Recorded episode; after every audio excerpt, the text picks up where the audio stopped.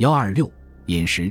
辽王朝建立之前的契丹是一个以畜牧狩猎为业的民族，是马逐水草、人养动酪、挽墙射生，以给日用的生活。辽王朝建立之后，契丹的这种生产经营和生活方式仍然继续进行着。一直很晚的时候，宋人史辽看到的依然同从前一样。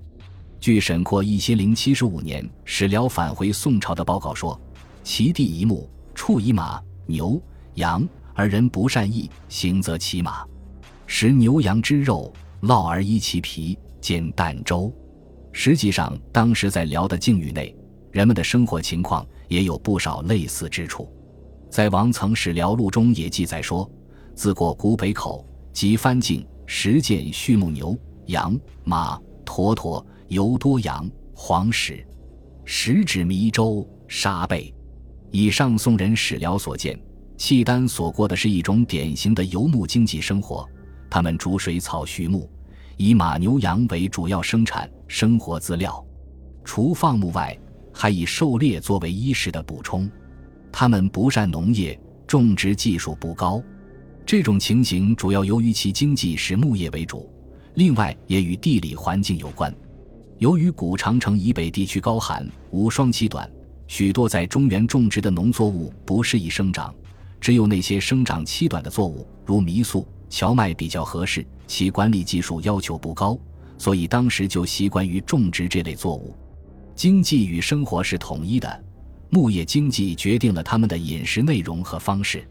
马、牛、羊和狩猎而来的野生动物，如飞禽、鹅雁、野鸭、水中之鱼、地下之皮狸，以及野羊、麋鹿、野猪，都是肉食来源。至于虎，豹、熊、雕则以取皮为主。契丹人虽为游牧生活，但他们饮食内容和方法还是丰富多样的，既以牧业为主，狩猎为辅，肉和奶就是他们的主要食品。像以农业生产为主的农民，以粮为主的饮食结构道理相同。对于肉的料理，主要是牛、羊肉，在牛、羊肥壮时宰杀，进行风干或腌制成腊肉储存。这如同蓄粮食一样的道理。另外是随时宰杀，日常食用。食肉方法有多种：炖食，将分解的连骨肉块放入锅中炖熟，然后捞出放入食盘中切食；或由主人或年长者切割分食。这种吃法，每人被刀住，以葱、酒、蒜、醋分碟蘸食。平时一般居家炖食。便当之法。就是一把匕首拿着割食，同今天牧民手扒羊肉方式一样。烧烤，烧烤之法来自原始，但在辽代已是一种讲究的吃法，也如炖食一样，是一种常用之法。把肉块放在火炉上的铁壁或铁条上烘烤，这种方法烤好的肉香酥有味。在考古发现的殉葬器物中，往往有铁火炉食物，有的还伴随炉壁出土。献祭供烧烤而设，是以生前生活内容而供死后享用的。周时，王曾与沈括先后所见有粥和糜粥。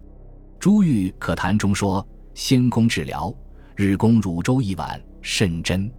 但卧以生油，不可入口。欲之使去油，不听。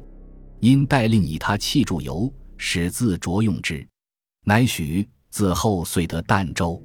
汝粥，即卧以生油，与金牧民汝粥可能相同，即以炒米用茶水浸泡，然后放进奶油。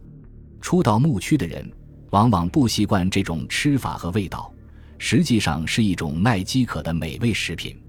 炒食，有炒面和炒米，可干食或用奶、茶水浸泡，是牧民放牧和远途携带的方便食品。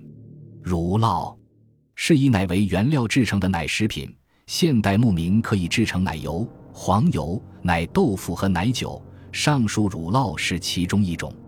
糕饼，用糯饭和羊髓相合成团，多在正月初作为风俗食品，如艾糕为五月五日食品一样。饼有面饼、肉饼、煎饼等。